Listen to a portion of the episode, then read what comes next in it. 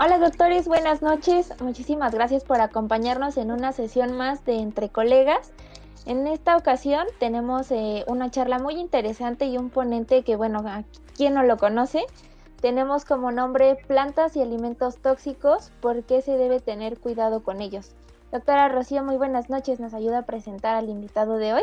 Hola Ale, muy buenas noches, doctora Ale, doctor Carlos, permítanme presentarles a nuestro invitado de esta noche. Para mí es todo un honor, es un gusto siempre contar con él en este tipo de, eventos que tenemos en Birback y que está hecho especialmente para todos ustedes, colegas. Pues déjenme presentarle al doctor Carlos Gutiérrez Olvera. Lo conozco de mucho tiempo ya. Él es egresado de la Facultad de Medicina Veterinaria y Zootecnia de la UNAM, de campus este, Ciudad Universitaria.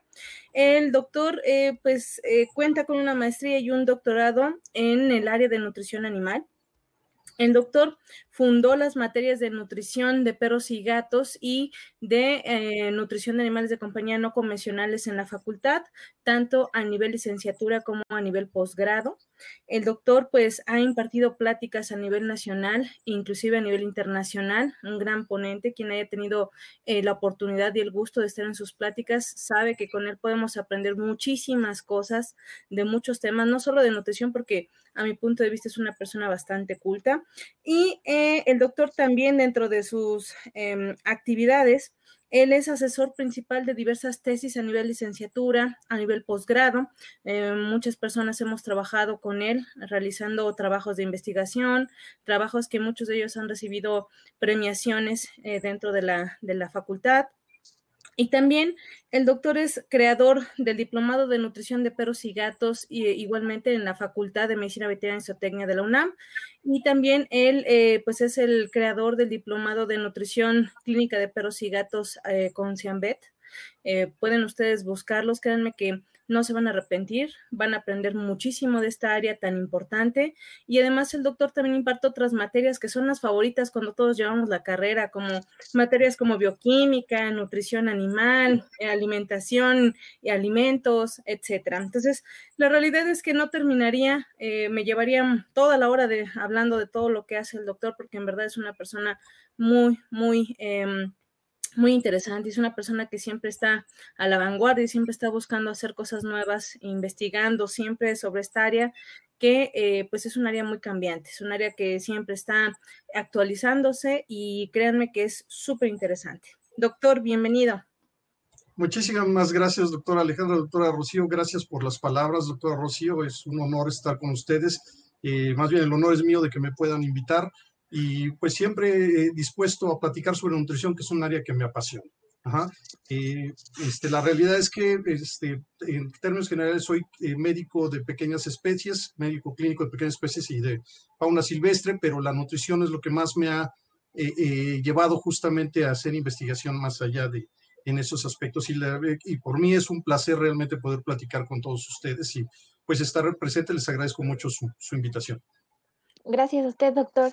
Y bueno, nada más comentarle a los médicos que se están conectando, ya sea a través de Facebook o a través de YouTube, que por favor cuando nos hagan una pregunta nos escriban su nombre, ya que en la plataforma con la que nosotros trabajamos no nos refleja quién está eh, haciendo la pregunta y pues para darle mención al médico en esta noche, ¿de acuerdo?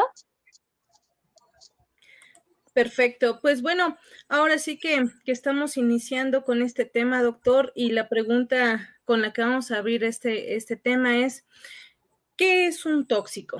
¿Cómo, ¿Cómo podemos entender qué es un tóxico? Porque a veces hay como muchas discusiones en qué es un tóxico, qué no lo es.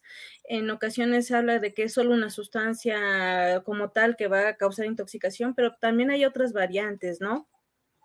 Eh, claro, de hecho, esta es una, una cosa interesante. Eh, el tema es este, tanto plantas como alimentos. Entonces, bueno, realmente, como dice doctora Rocío, la realidad es que hay una gran diversidad de tóxicos y a final de cuentas todos ellos son moléculas, moléculas que pueden causar diversos eh, eh, alteraciones de lo que sería el metabolismo de cada tipo de organismo. Hay organismos que son resistentes a ellos, otros que no.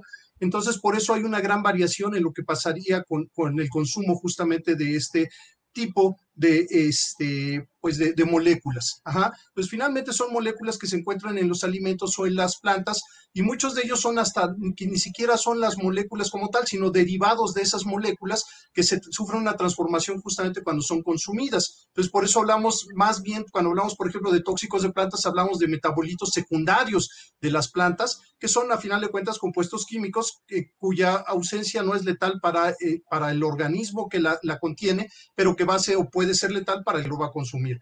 Eh, muchos de estos problemas se dan justamente porque eh, las plantas justamente buscan defenderse y la defensa es justamente con este tipo de moléculas. Eh, muchos herbívoros consumen este tipo de alimentos, pero van a ser resistentes a, ellos, mientras que los perros y los gatos, por ejemplo, que son el, el tema que nos lleva al día de hoy, pues no tienen defensas contra este tipo de metabolitos. Entonces, la realidad es que todos estos contenidos de las plantas, a final de cuentas, y de los alimentos, la función realmente de, ellos es este, la de la supervivencia y preservación de estos vegetales, de estas plantas. Eh, y por eso mismo, cuando el animal las consume, pues eso va a alterarlos. Entonces, ese es uno de los grandes problemas que tenemos con ellos. Eh, finalmente, en, por ejemplo, en el caso de las plantas, podemos hablar de que se dividen en tres grandes categorías, que serían el caso de moléculas conocidas como terpenoides, otros que son compuestos fenólicos y derivados de estos, y finalmente compuestos nitrogenados o alcaloides, que también vamos a encontrar en los alimentos. Eh, un ejemplo de qué tanto pueden afectar o no, pues es simple y sencillamente el chocolate. el chocolate tiene una molécula este, que es la teobromina, o, o más bien el cacao, y esa molécula, por ejemplo, en el humano puede ser tóxica, pero tendría que ser cantidades muy elevadas para causar este problema, mientras que los perros y los gatos que no lo consumirían realmente en vida libre, pues eh, van a tener una mayor sensibilidad justamente a lo que sería este problema. Entonces, no sé si quedó claro, a final de cuentas son moléculas o derivados de algunas moléculas que contienen las plantas en términos generales y por, por eso mismo en los mismos alimentos. Perfecto, doctor, no, clarísimo.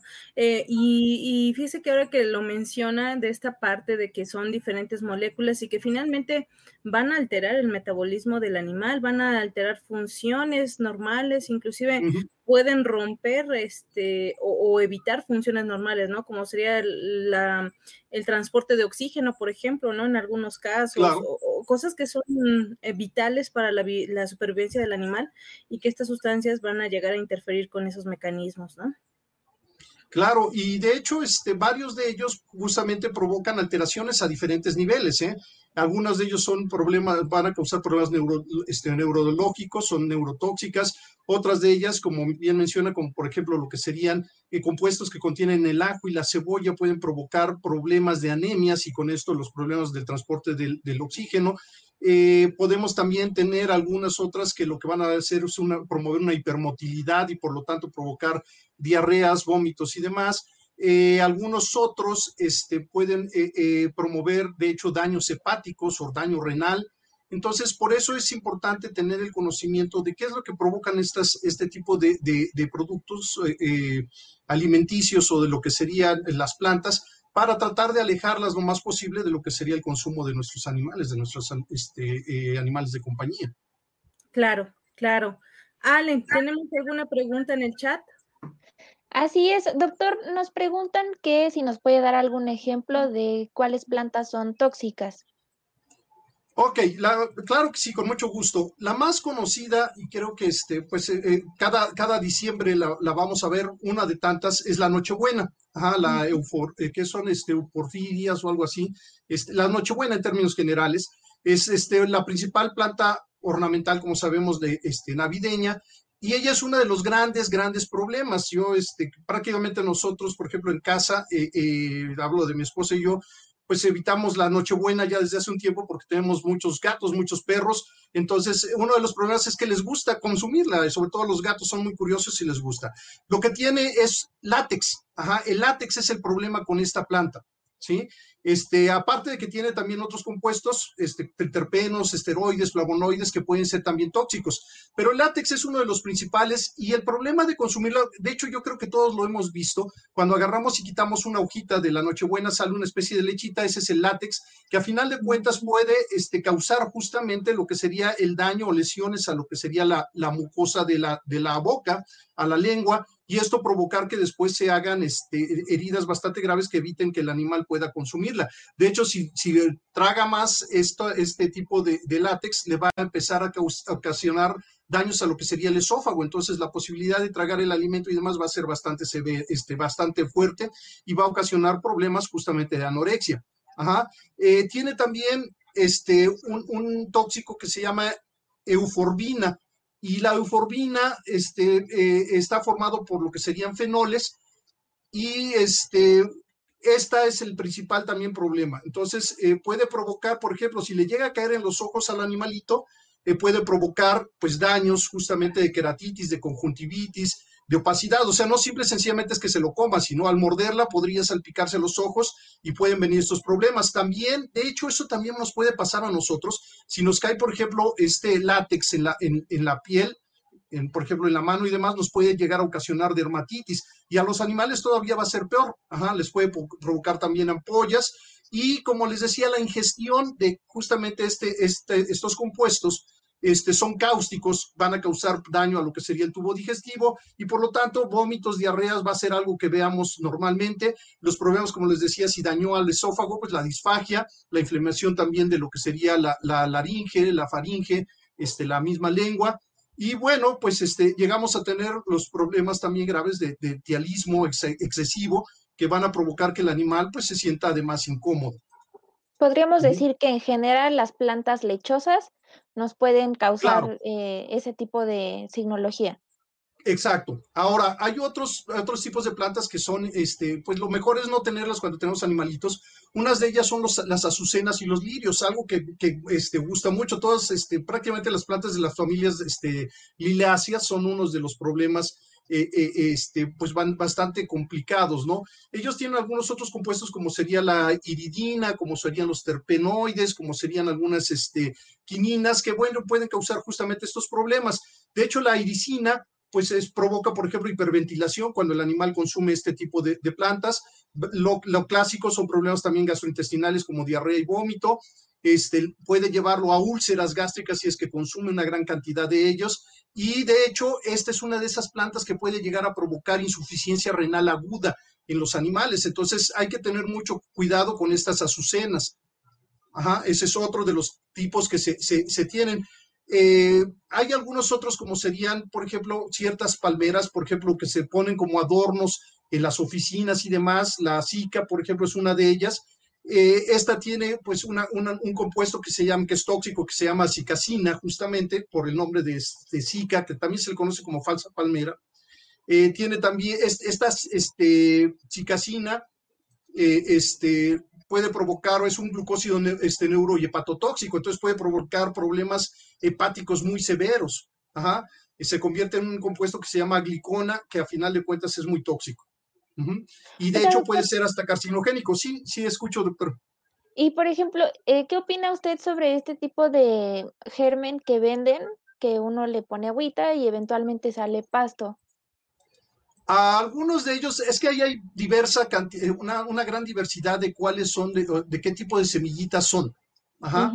este, algunos de ellos son, por ejemplo, pingüicas y demás, que pueden llegar a ser tóxicos. De hecho, este, eh, eh, eh, algunos tipos de pingüicas, este, que de hecho se toma como agua, nosotros llegamos a, consumirlo a veces como agua y es bastante este, fresca, regularmente en las zonas del centro del país se maneja mucho, y que tiene de hecho bastantes beneficios como omega 3 y demás, este, algunos tipos de ellos son tóxicos también para el humano, entonces no es, esas que parecen luego manzanitas que luego este, los niños llegan a consumir se pueden intoxicar y pasa lo mismo con los perros y los gatos. Entonces hay que tener cuidado con algunos de estos tipos justamente de, semillitas que se utilizan, porque bueno, sí son muy este, característicos, se ven muy vistosos y demás, pero pueden ser problemáticos en determinado momento. Y como no sabemos a veces de qué semilla se trata, podría ser un problema. Entonces, tanto podría ser alguna que no cause ningún problema, como podría ser alguna que sí sea tóxica para nuestros animales de compañía. Claro. Este, doctora Rocío, no sé si haya alguna pregunta en, en el chat en que nos hayan escrito. Creo que sí. Hay una que dice, doctor, eh, ¿qué opina sobre los condimentos y o embutidos como tóxicos? Ok, en los condimentos, pues sí, hay ya bastante información. Eh, una cosa importante cuando hablamos de alimentos que consumimos los humanos y luego se los damos a los animales, es que la realidad ahí tenemos que ver también la cantidad que se consumen. Si llegan a consumir de vez en cuando y poquito, a veces no es tanto el problema que podríamos tener. Ajá. Sin embargo, lo ideal es evitarlos lo más posible. ¿Sí? Hay algunos de estos condimentos que para el humano son muy benéficos tal es el caso, como mencionaba hace rato, la cebolla, el, el ajo. El problema con ellos es que si los damos continuamente a nuestros animales, ellos son más susceptibles, sobre todo los gatos, a crear lo que sería, este, eh, eh, bueno, lo que contienen justamente estos, este, tanto el ajo como la cebolla, no son otra cosa más que este, tiosulfatos o disulfuros, que, por un lado son muy buenos, por ejemplo, para el humano se ha, manejado mucho estos compuestos para la, este, pues evitar justamente algunos este, problemas con hongos, con bacterias y demás. Sin embargo, en el caso de los perros y los gatos, ellos son muy sensibles, sobre todo eh, a nivel de la hemoglobina. Entonces, si nosotros damos una gran cantidad de tiosulfatos, de disulfuros que vienen justamente de estos este, condimentos, el problema es que la hemoglobina se va a precipitar ajá, la, hemoglobina que está en, esos eritrocitos se precipita y este, va a crear una cosa que se llaman los cuerpos de Heinz. Los cuerpos de Heinz eh, eh, van a provocar que el, eritrocito esté, este, de alguna manera se vea eh, distinto, ajá, que se vea que tiene problemas y entonces va a ser destruido el eritrocito a final de cuentas, ajá, provocándonos una anemia hemolítica. Y esto, pues, a final de cuentas nos va a llevar a una, este, problemas con el rendimiento del animal, con lo que sería también la oxigenación propia del animal, etcétera.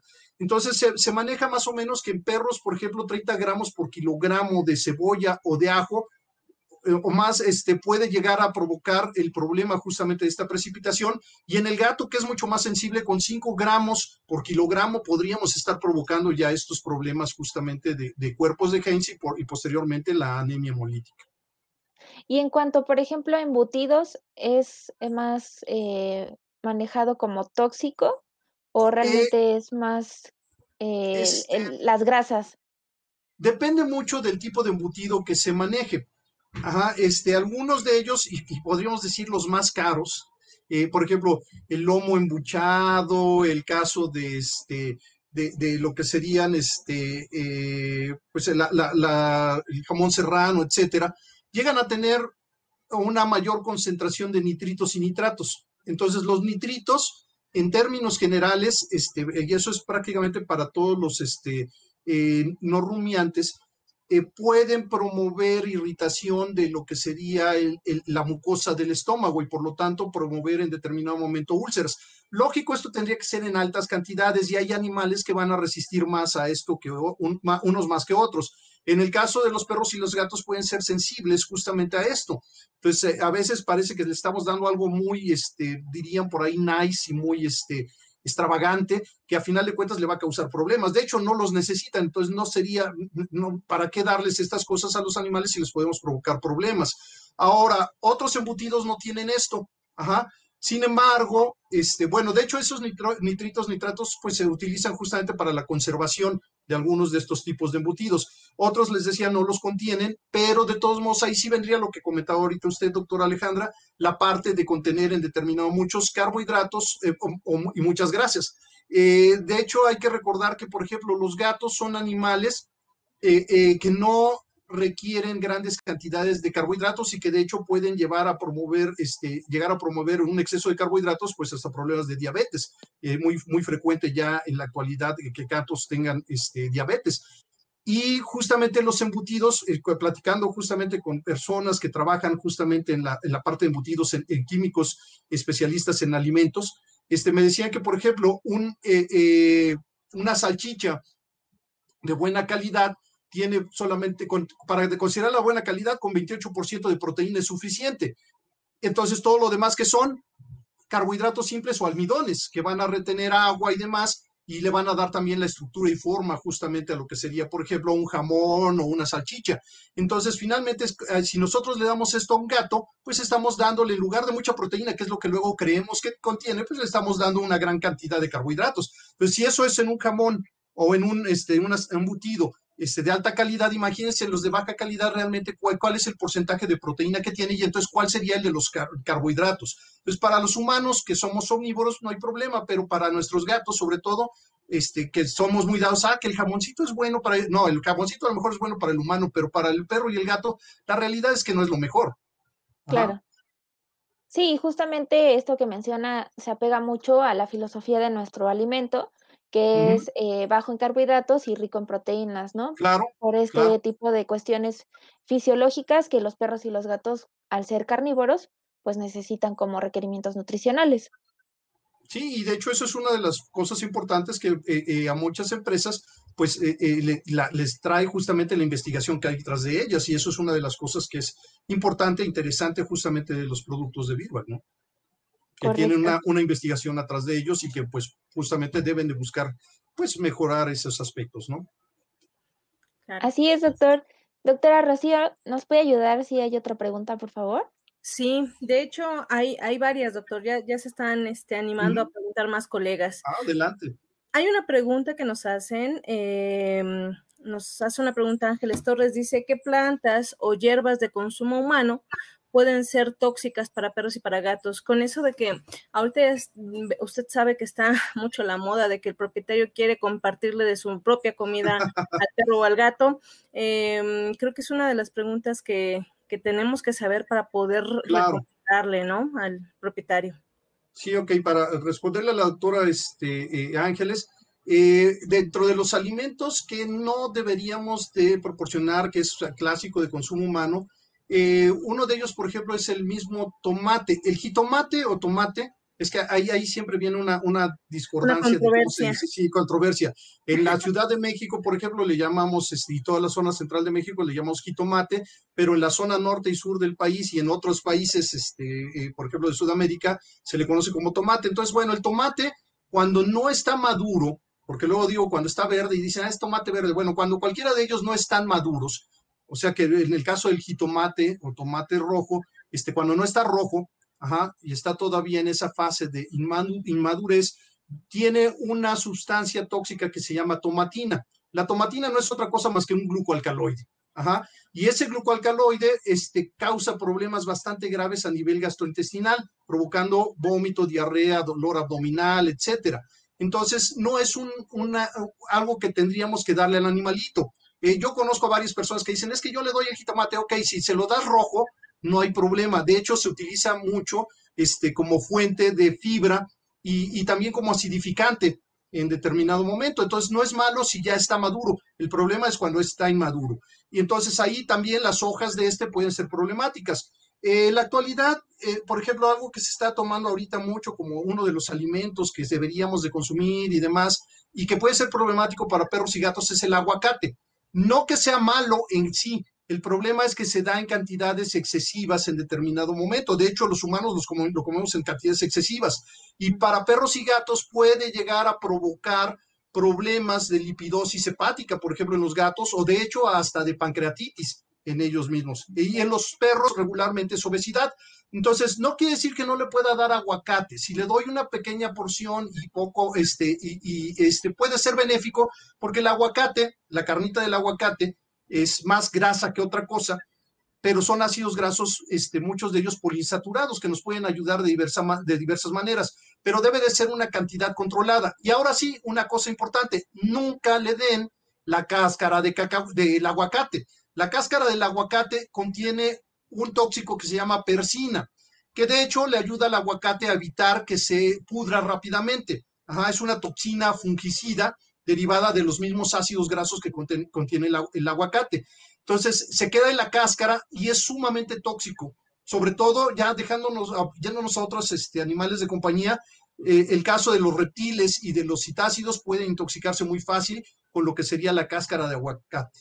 Eh, de hecho, hasta en el mismo humano hay varios estudios que muestran, por ejemplo, a, muchas personas les gusta comer el aguacate ese que le llaman cáscara de papel, y se lo comen con todo y la cáscara. Y al rato tienen cólicos, tienen diarrea, tienen constipación y le echan la culpa que a las carnitas, que a no sé qué. A final de cuentas fue la cáscara del aguacate la que les está causando ese problema. Entonces, importante, a nuestras mascotas no les den, por favor, cáscara de aguacate, porque les va a causar problemas, ¿sale?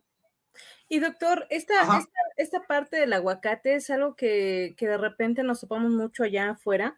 Em, de repente hay, hay propietarios o responsables de mascota que nos dicen, pero es que el mío se come, no sé, sobre todo cuando tienen en su parcelita o en el jardín tienen un árbol de aguacate. De repente muchos llegan a decir, se come el aguacate completo y no le pasa nada. ¿Hay posibilidad de que algún animal llegue a tener cierta resistencia? Eh, mm, depende mucho de, más bien, más que la resistencia, doctor Rocío, sería la cantidad que consumió. Si se comió la cáscara de aguacate este, incidental, a lo mejor va a tener ciertos problemas de diarrea y demás, pero no va a pasar a más, ajá, porque fue poca la cantidad que consumió. A lo mejor si fue muy poquito, pues al final de cuentas no pasa nada. Es lo mismo que pasa con las semillas. A las semillas, de hecho, desde la carrera nos dicen que cuidado con las semillas y los glucósidos cianogénicos y demás, y recuerdo muy bien en una clase este, que una alumna, cuando estábamos platicando de esto, me dijo, ay, entonces, ¿qué me va a pasar? Yo me comí ayer una semilla de manzana. Pues no te va a pasar nada. o sea, una semilla de manzana no te va a causar el problema. Entonces tendría que ser muchas semillas para que viniera el problema. Entonces, lo va a pasar lo mismo con esto. Entonces, lo que sí, lo mejor es evitar que lo consuman. Ajá, si yo puedo evitarlo lo más posible, no lo ha, que no lo hagan. Les decía, en la carnita, a final de cuentas, si yo doy en pequeña proporción, no va a pasar nada. Pero si yo lo doy todos los días y en grandes cantidades, entonces créanme que obesidad, pancreatitis, este hígado graso se van a presentar en esos animales. Claro. y, es, y esto que comenta, doctor, lo voy a ligar con otra pregunta que está en el chat porque en la pregunta dice, doctor, ¿qué opina de los premios para perro que contienen saborizado de ajo? Y que aquí lo ligo con esta pregunta porque sí sería importante eh, que nos platicara, doctor, la diferencia entre colocar verdaderamente el ajo a llegar a utilizar un sustituto de sabor, ¿no? Por ejemplo. Sí, de hecho, este, bueno, platicamos justamente el ajo, de la cebolla, de los sulfatos y demás que contiene, de los de sulfuros. Eh, que son los causantes de la anemia en determinado momento. Eh, en primer lugar, también, pues eh, si come de vez en cuando un ajo, por ejemplo, un ajo a la semana, pues no va a pasar nada. Si come una cebolla, porque también hay quienes le dicen, es que mi perro se come una cebolla, sí, bueno, una cebolla completa en, en, una semana, pues a lo mejor tampoco le va a pasar nada. Lo malo es que muchas veces lo que hacemos lo, como humanos es este, cocinar para nosotros y también para nuestro animal, y ahí agregamos un montón de estos condimentos, y es donde vienen los problemas. Ahora, en el caso de la cebolla, aunque se, haga cocción, aunque se haga, aunque, se, aunque venga como sal de cebolla, siempre estos van a ser problemáticos. En el ajo hay una ventaja. La ventaja es que al hacer la cocción, este, se, disminuye el potencial daño que pueda generar. Entonces, por eso es que en determinado momento no es tan peligroso que venga un saborizante porque ya está, ya está tratado ese ajo y a final de cuentas entonces podría ser que no cause ningún problema. Ajá, depende mucho ahí del, de la forma como se manejó este, para producir ese condimento. Ajá. Entonces, a final de cuentas, pues, este, la realidad es que sí podría causarlo, pero otra vez tendría que ser cantidades muy, muy, muy elevadas. Que el animal, por ejemplo, se comiera este, el salero completo y ahí más bien tendría ya problema, por ejemplo, la sal con cebolla, ¿no? Que es uno de los condimentos que se manejan mucho, que en determinado momento se comiera toda la sal, la sal, este, la sal con ajo, eh, pero ahí más bien tendrían los problemas más que nada por el sodio, el exceso de sodio y cloro que está consumiendo. Antes tendría más problemas ahí hasta de hipertensión y otras cosas que, el problema del ajo, ¿no? Ese ya sería secundario. Entonces, pues sí hay que tomar también en cuenta eso, o sea, eh, cuidar, más no tampoco este, eh, asustarse tanto, así como que ya eh, sin embargo, pues sí hay que tener mucho cuidado. Hoy, de hecho, este, en, la clínica tuvimos un caso de, una, de un animalito que se intoxicó con algo que sale. En los jardines hay que tener mucho cuidado. En esta época, este, tiene su casa este, en Texcoco. Entonces, en la región hay mucho, mucha planta todavía, muchos jardines, y muchos propietarios tienen animales en, este, en, en el jardín. Eh, eh, lo que va del año hemos tenido muchos problemas con, con eso, con varios este, eh, pacientes. Y el día de hoy les decía que nos llegó justamente un animalito que comió lengua de vaca, que es algo que sale regularmente en estas épocas del año. Y deberían de ver, pobre animal, o sea, se les dilatan las pupilas, hay un, este, daño al tubo gastrointestinal, de hecho, diarreas con sangre y todo, y solamente se comió unas cuantas hojitas. Entonces hay que tener cuidado justamente con eso, ¿no? Hay que tomar nota. ¿Es esta planta lengua de, lengua de vaca? Es una de ellas. De hecho, el, el, este, el caso de, ay, ¿cómo se llama? Se me fue el, el diente de león, ajá, es un, una, este, una plantita que de hecho nosotros recomendamos, yo, yo mismo la recomiendo mucho para lo que serían, por ejemplo, reptiles herbívoros como las iguanas o para lo que serían los conejos y demás. En ellos no les causa ningún problema y es excelente. Pero si un perro o un gato comen una alta cantidad de esta hierbita, sobre todo ahorita sale mucho, este, puede llegar a ocasionarle también intoxicación y lo vamos a ver también con diarrea, con este, vómitos y demás. Pero la lengua de vaca sí es muy peligrosa y créanme, ya, ya he tenido, en este año he tenido muchos este, pacientes intoxicados con esto.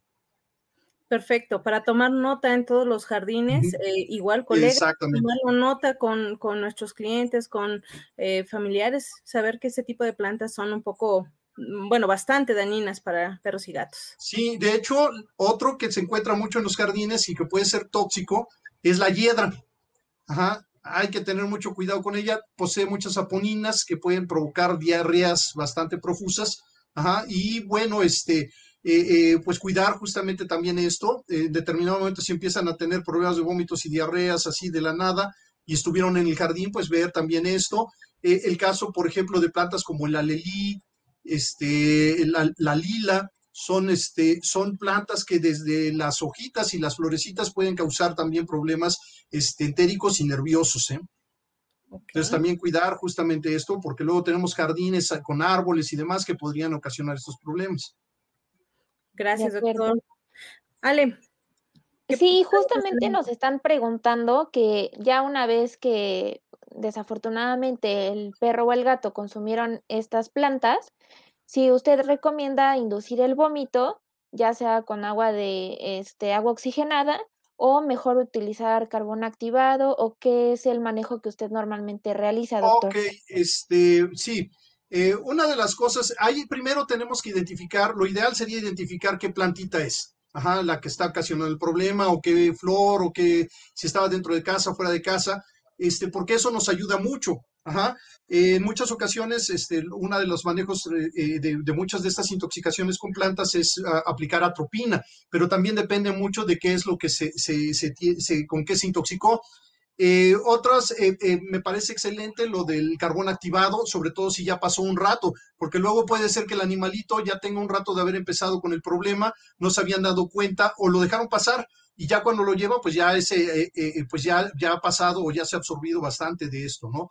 El, caso del agua oxigenada es muy drástico y si, por ejemplo, ya tenía una, una intoxicación con, látex y que les decía, aparte provoca irritación y demás, pues con el agua oxigenada puede ser un problema mayor, ¿no? Entonces, por eso hay que revisar qué fue y cómo se intoxicó o qué planta fue.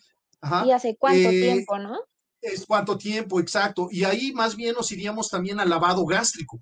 Eso sería todavía mejor, con una de estas este, bombas de, dos vías eh, puede funcionar bastante bien.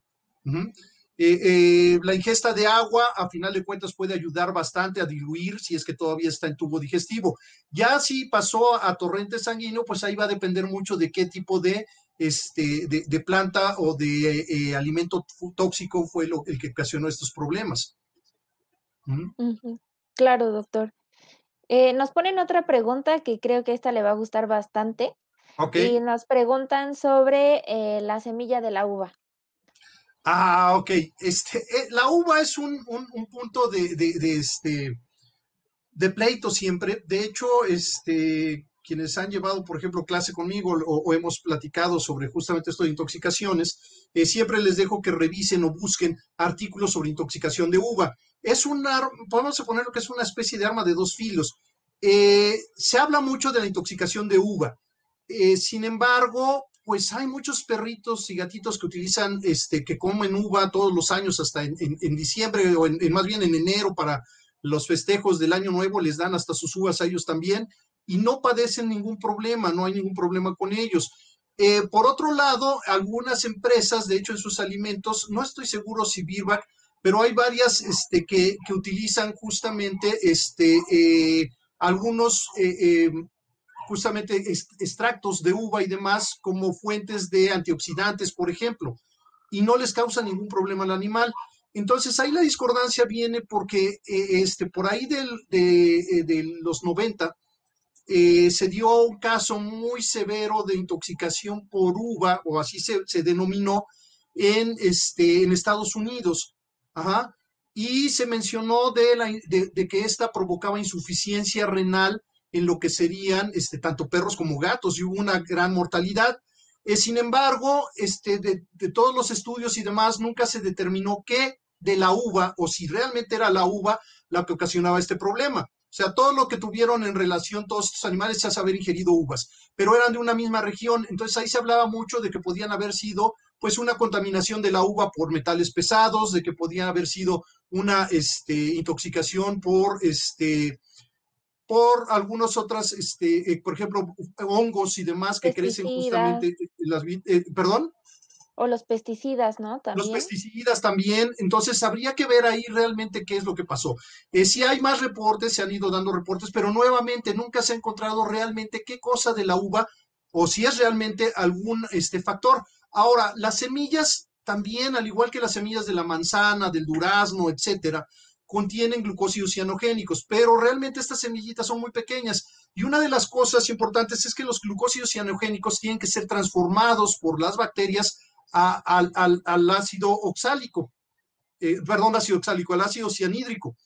Y ese ácido cianhídrico es lo que es el cianuro, y así es como se absorbe. Si, si están como glucósidos cianogénicos, su absorción es muy baja tiene que ser convertido a ácido cianhídrico y eso lo hacen las bacterias. Entonces, perros y gatos, la realidad es que no llevan a cabo una fermentación muy grande, entonces tendría que ser una cantidad tremenda de, semillas de, este, de, uva para que realmente hubiera esta intoxicación por cianuro, a final de, cuentas. Entonces, eh, pues también este, a veces se culpan a las cosas y más bien ahí tendríamos que revisar la calidad de esa uva. Y a lo mejor podrían ser micotoxinas, ajá, que sí son parte de la uva, pero pues que estén este, ocasionando estos problemas, ¿no? Claro. Y bueno, nada más para aclarar, nuestro alimento, el Birback Veterinaria HPM, no cuenta con extracto de ah, uva ni nada por el estilo. Eh, y también, como usted menciona, ¿no? Eh, que nos dejan leer artículos y todo esto con respecto a la uva, me llamaba la atención que causan más problemas neurológicos a veces que problemas este, de daño renal, ¿no? Es algo que sí debemos de tomar en cuenta. Sí, y de hecho la recomendación, doctora, es no le des uva al perro ni al gato. ¿Para qué? No le sirven de nada.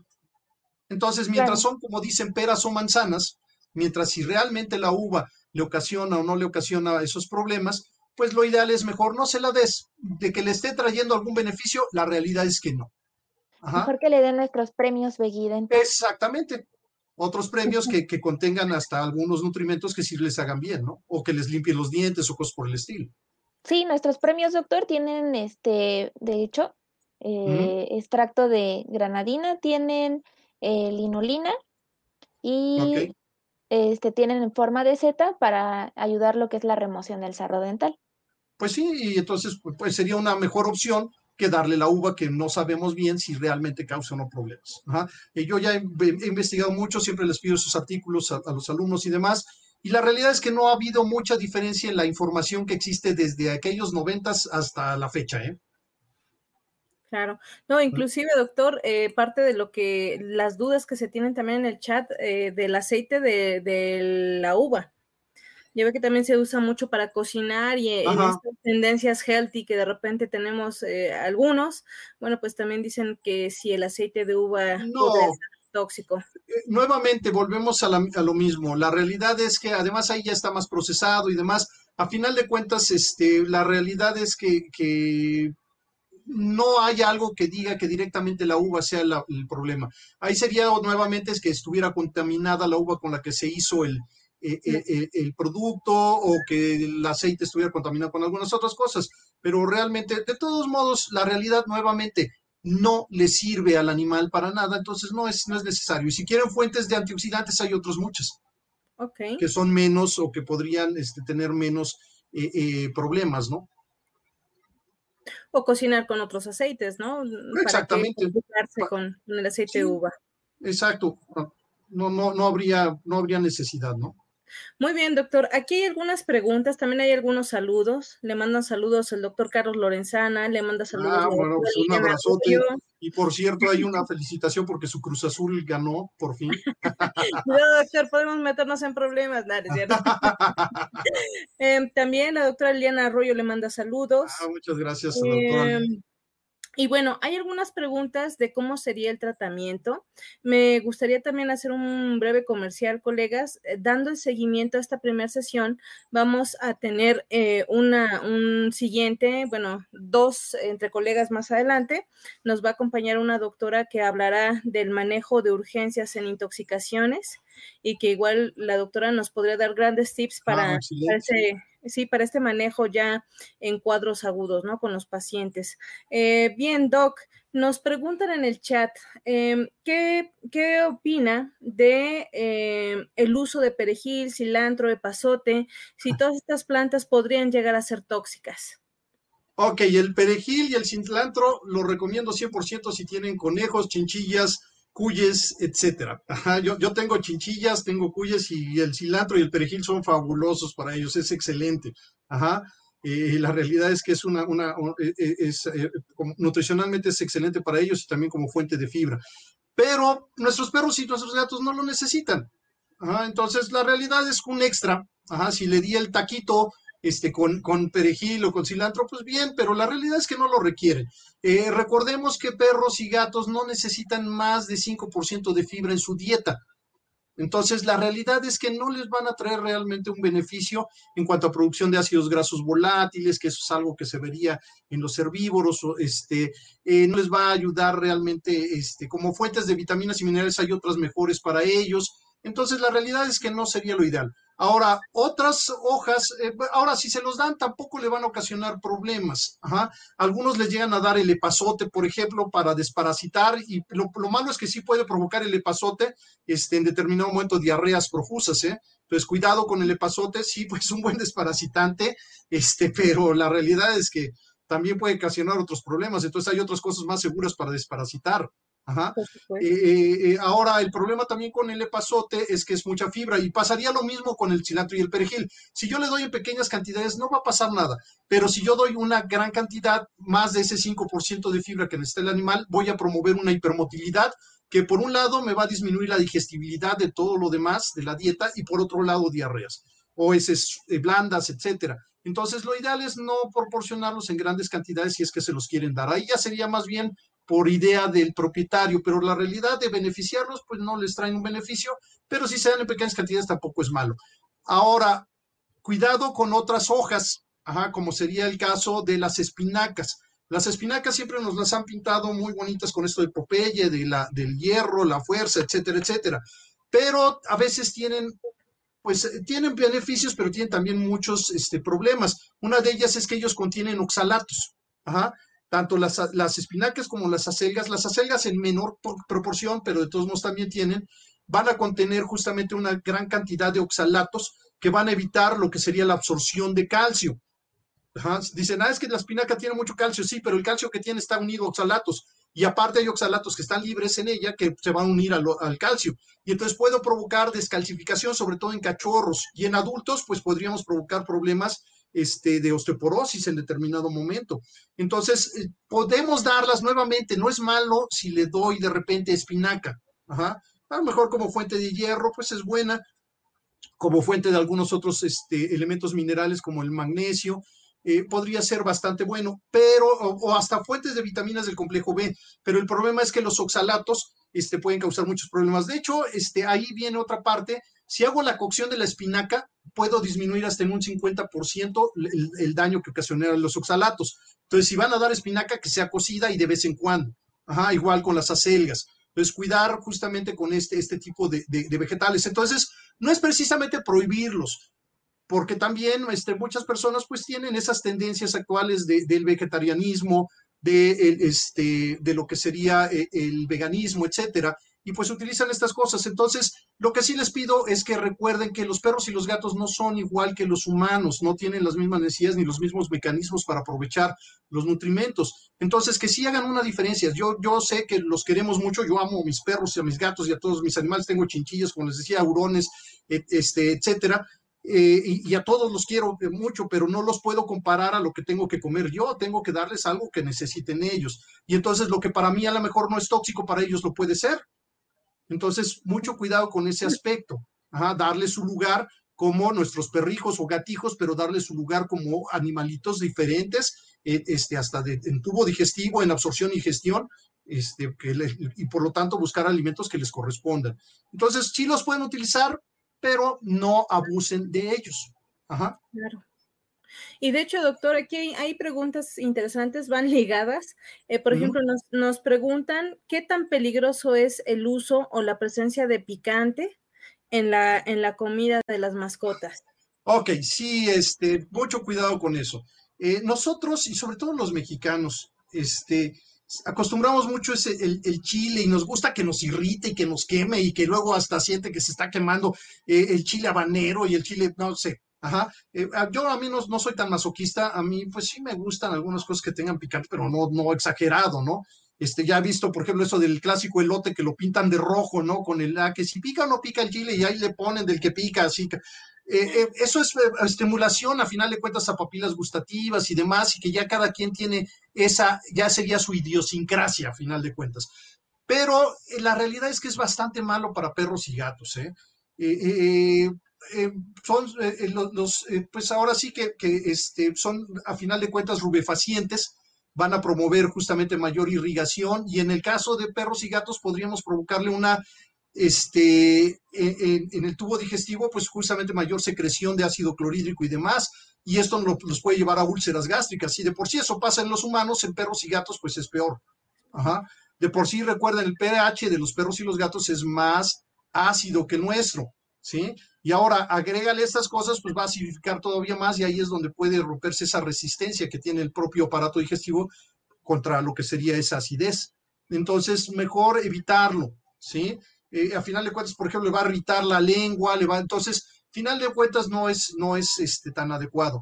Ahora, otra cosa es que lo coma incidental o también que lo coma muy de vez en cuando. No va a pasar nada si de repente mastica un chile, un chile serrano. A lo mejor ni siquiera le gusta.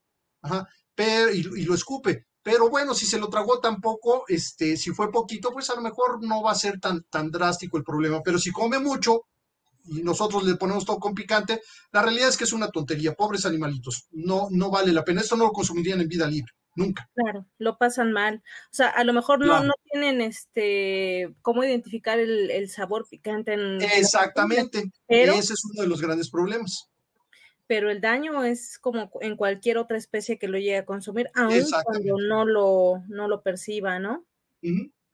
Y que bueno, eh, doctor, aquí hay una pregunta interesante. Eh, ¿qué, ¿Qué tipo de alimento recomendaría usted después de que un paciente sufrió alguna intoxicación para favorecer su recuperación? ¿Qué alimento? Ok, bueno, lo ideal es lo que se llaman alimentos blandos. Y alimento blando no quiere decir una papilla. En nutrición, alimento blando es un alimento que justamente sea, que no tenga irritantes. Aquí, por ejemplo, quitar todo esto de condimentos, chile y demás. Entonces, los irritantes deberían de estar fuera y que sean alimentos este, o ingredientes de alta digestibilidad. Entonces, ahí, por ejemplo, pues el, el, mismo, las abuelitas siempre han sido muy inteligentes en eso, que les dan el caldito de pollo con su pollito deshebrado, pues eh, está perfecto. O sea, la, a final de cuentas, el, el, por ejemplo, ese caldito lógico tendría que venir sin, sin este, sin ningún este condimento ni demás. Eh, pero, por ejemplo, podemos dar el pollo, podemos dar carne cocida, este, que es de alta digestibilidad. Este, por ejemplo, podríamos dar también arroz el arroz es el, cereal de más alta digestibilidad que existe. Eh, eh, lógico, hay que cuidar mucho si que el animal no sea diabético y demás, porque también el arroz tiene ese problema, ¿no? De ser este, hiperglucemiante. Eh, la papa también es otro de los que son hiperglucemiantes, entonces puedo darlo, pero si no es, es diabético. Entonces son alimentos, son ingredientes que son de alta digestibilidad, la papa, el arroz, en cuanto a carbohidratos, por la parte de, de este, de, de, el aporte proteico, pues los, los de origen animal son mejores. eh, si no somos, este, si somos vegetarianos o veganos y no queremos darle carne al, animal, pues a lo mejor la soya sería quizá el mejor en ese aspecto, o si somos este, el huevo sería lo mejor como la proteína de mejor eh, eh, digestibilidad para los que son ovo, ovo lacto vegetarianos o los quesos, y leche pues sería una proteína bastante buena. Ah, el, el, problema con la, con la leche o con lo que sería, sería la lactosa, y pues también que es este, baja hasta cierto punto en metionina, graciosamente la proteína de leche. Entonces habría que complementar. Entonces, de, este, eso sería entonces alimentos blandos, que sean de fácil digestión, que no dejen muchos residuos, porque también eso es otro de los problemas. Y también en esos casos, después del tratamiento y demás, a lo mejor ahí sí es importante dar tanto probióticos como prebióticos ahí es donde sí los probióticos tienen una muy buena función, este, porque a lo mejor como ya hubo daño a la, a la, a la mucosa, como hubo eh, cambios en el pH y demás, entonces a lo mejor podemos ayudar algo estabilizando. O los, a mí me gustan más los prebióticos porque a final de cuentas este, es la comida para las bacterias que todavía están, están ahí, que son benéficas, entonces les va a ayudar. Pero también podemos llegar a utilizar probióticos. Ah, lógico, a que sean especiales para estos animales. Ajá no, porque luego andamos dando probióticos que son para cerdos o para aves o que son este, para humano. Algunos de ellos pueden funcionar, pero en muchas ocasiones no, no, no pueden causarnos hasta otros problemas. ¿Sale? Claro. Inclusive, doctor, sí sería interesante pues comentarlo con los colegas que, que una dieta blanda puede ser de tipo casera, como utilizando todos los ingredientes que usted mencionó, o bien podríamos apoyarnos en una dieta blanda de tipo comercial, ¿no? exacto, los alimentos gastrointestinales. Ajá. Eh, de hecho, en los gastrointestinales, pues hay actualmente hay dos tipos, unos que son altos y otros son bajos en grasa.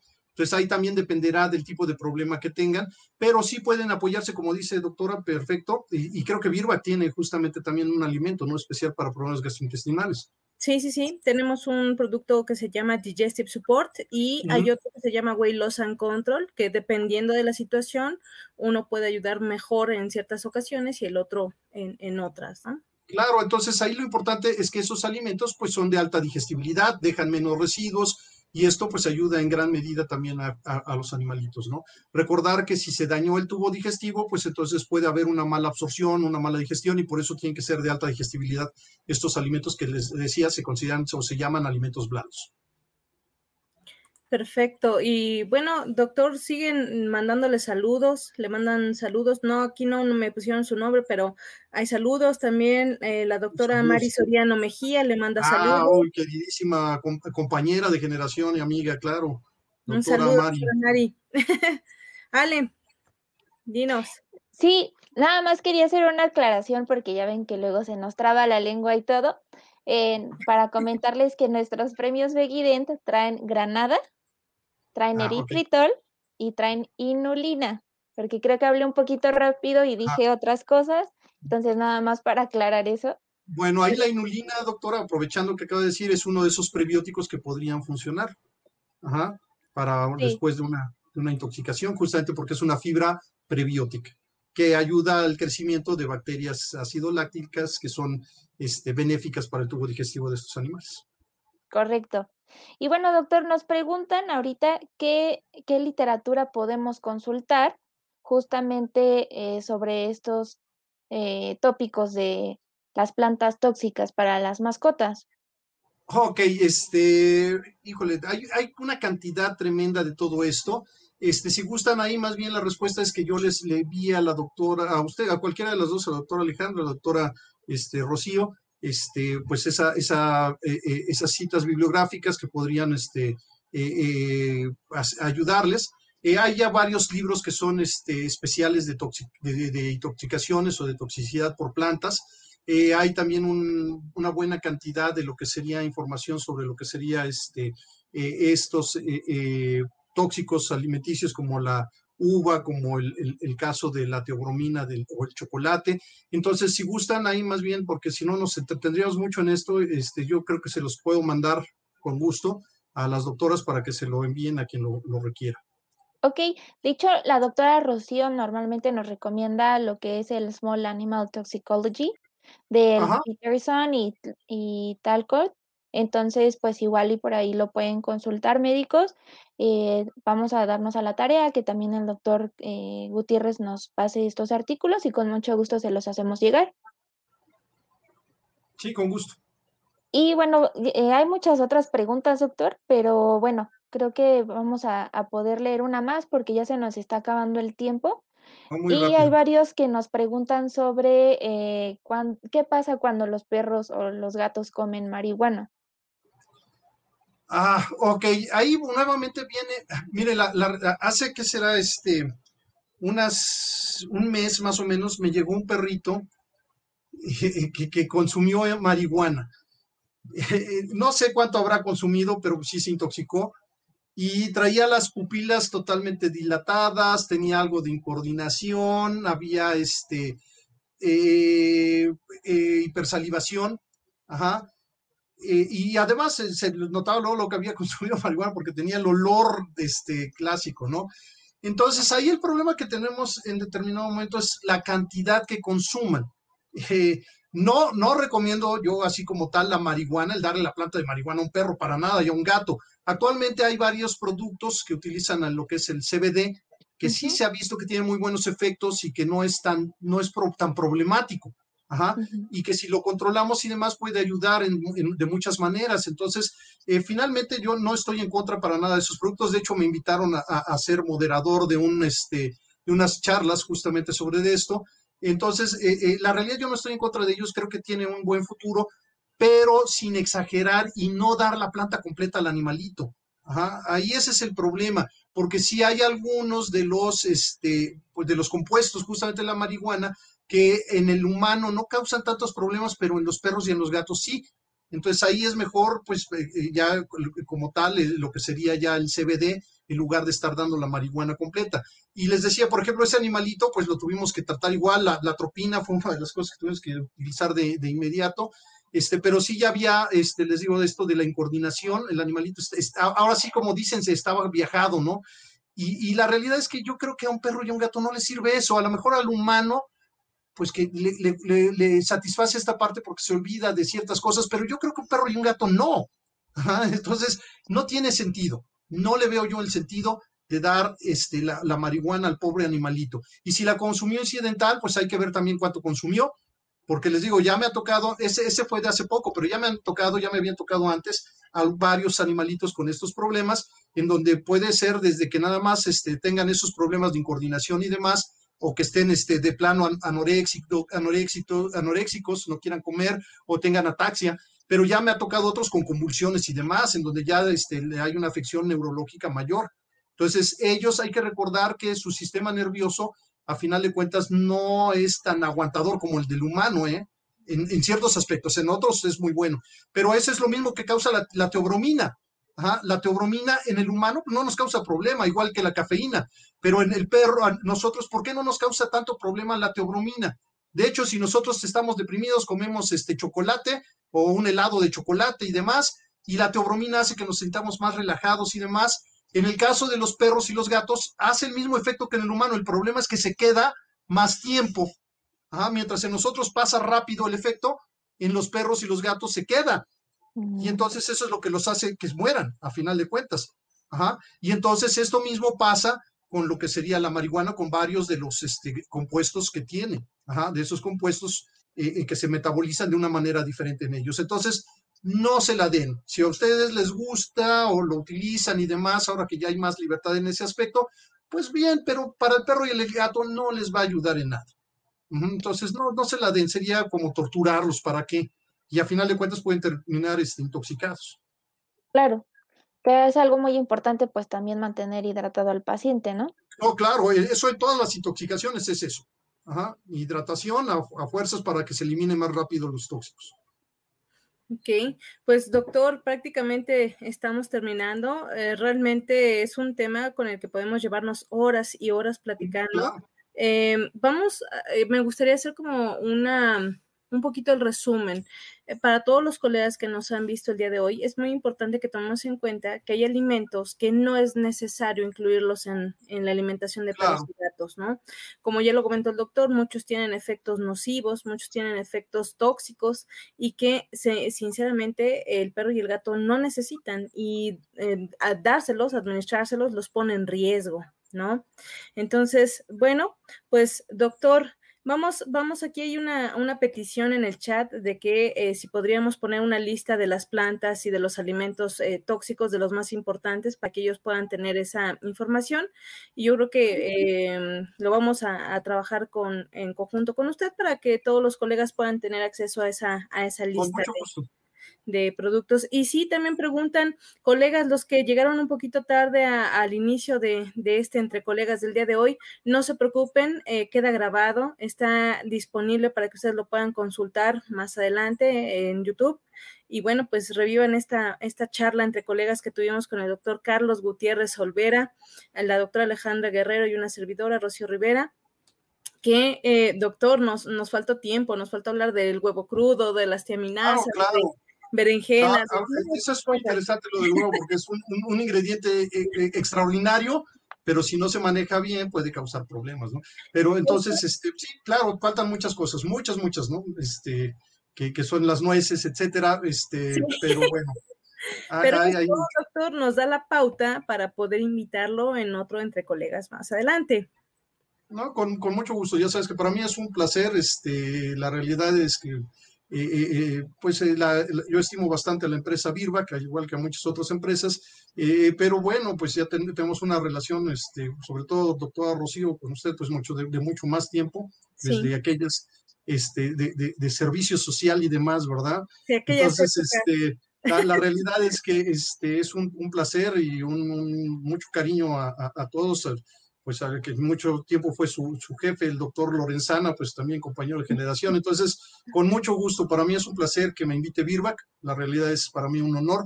Y, pues sobre todo si se trata de cuestiones de, alimentos, con mayor razón, ¿no? Este, pues es mi área, es lo que me gusta y pues todo lo que se quiera preguntar y que podamos este, ayudar en, en algo para mejorar la nutrición y alimentación de los animales, adelante. Perfecto, doctor. Pues sí, ya. muchas gracias a la doctora Ale. Claro que sí. Muchas gracias a usted por estar aquí, doctor. Y bueno, sí, ya en el chat nos piden otro entre colegas con usted, doctor. Entonces nos vamos a organizar con usted y más adelante los sorprenderemos a todos los colegas con otro, con otro evento así. Y bueno, y qué bueno, qué bueno que va a estar la plática de las intoxicaciones ya como tal, el manejo de intoxicaciones, porque ahí es donde se va a aclarar mucho de esto, ¿no? Nuevamente, no son lo mismo una intoxicación por por fenoles, que otra por oxalatos, que otra por... Eh, es, totalmente diferente. Sí, correcto. De hecho, no se pierdan eh, el siguiente, va a estar muy interesante. Eh, como bien lo dice, en algunos casos sí puedo usar el carbón activado, en algunos casos sí puedo provocar vómito y en otros definitivamente no lo podemos hacer. Y ya lo estaremos platicando con la doctora Fernanda. Ella nos estará hablando de estos temas. Pero bueno, muchas gracias a todos, eh, doctor Carlos Gutiérrez, doctora Ale Guerrero, muchas gracias por acompañarnos, colegas, muchas gracias por acompañarnos. Y bueno, no sé si Ale quieras decir algo. Muchas gracias. Buenas noches, nos vemos para la próxima. Cuídense mucho, hasta luego. Mucho gusto de estar con ustedes.